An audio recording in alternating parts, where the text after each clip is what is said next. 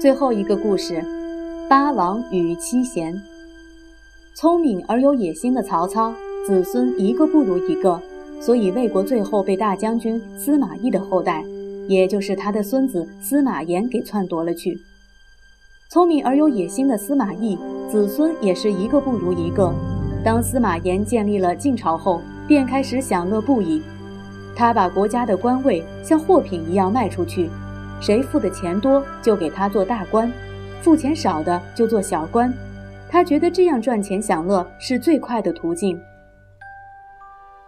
司马炎还觉得自己可以这么容易取得曹家的王朝，是由于曹家在各地都没有自己人来掌权。为了避免这项错误，他就把自己的叔叔、儿子、侄子纷纷到各地去当王。如此一来，每个自己人都有利益。大家都是亲戚，一切都好讲话。司马炎似乎也很相信从前周朝人血浓于水的道理。有了这么完美的安排之后，他每天最重要的工作便是玩乐。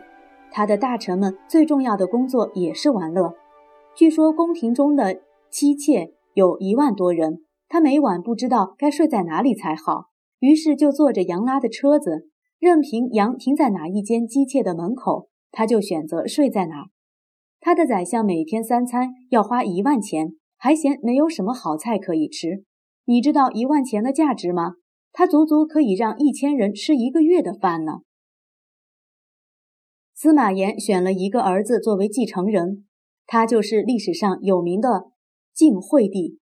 他的有名不是做了什么丰功伟绩，而是由于他的呆头呆脑。有一回，他带了一群太监在花园里闲逛，池边响起一阵蛤蟆的叫声。晋惠帝就问旁边的人说：“这些东西叫什么呢？是魏公还是魏私？”大家面面相觑，不知如何回答是好。又有一年，各地闹饥荒，大臣向他报告说，百姓没饭吃，饿死了许多人。晋惠帝很吃惊地说。既然没饭吃，为什么不叫他们多吃点肉糜呢？相信你听到这样的话，一定也很吃惊吧？惠帝是个白痴皇帝，他的皇后贾南风却是个有野心而又狠毒的妻子。她一点也不在乎丈夫这么笨，反而认为这是操控大权的最好时机。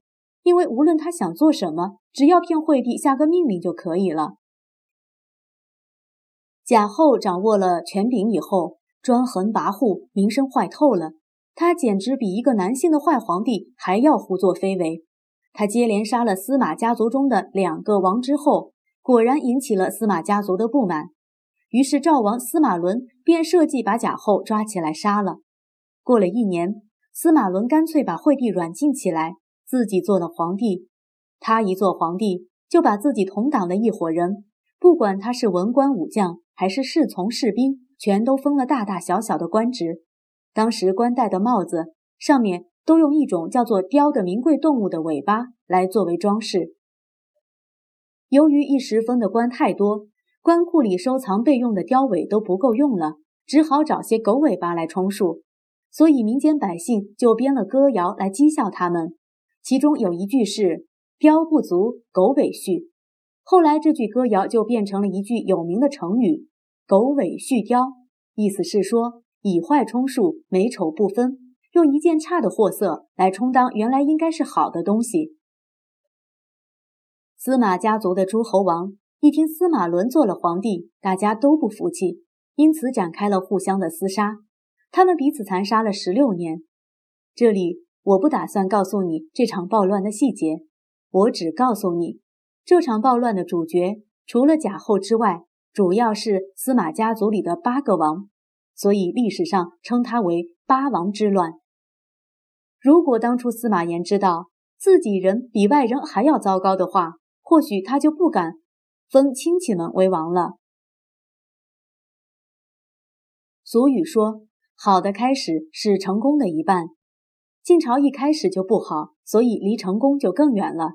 你已经知道，自从东汉末年开始。战争一直都没停过，而那些皇帝、将军、权臣们只相信聪明、狡诈和暴力，而不愿意讲道理。所以，生活在那个时代的人真是痛苦不堪，尤其读过书的人，如果要做官，就得和那些不讲道理的人同流合污。万一说错一句话，便可能丢掉性命。如果不做官，读了那么多书，也不知道要做什么事才好。于是就想出一个发泄痛苦的方法——装疯卖傻。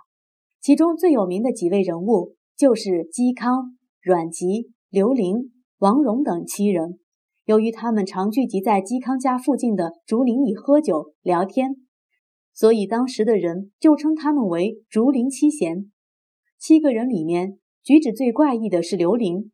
据说他长得又高又丑，经常带着一位扛着锄头的仆人，坐着路车，一面喝酒一面游逛，并且告诉仆人，如果自己醉死了，就要他用锄头随处挖个洞埋掉。说来听听，你看过司马家族的争夺闹剧？一定会认为他们的做法是不对的，但你是不是也会为了一件心爱的东西和兄弟们吵架，甚至动手抢夺呢？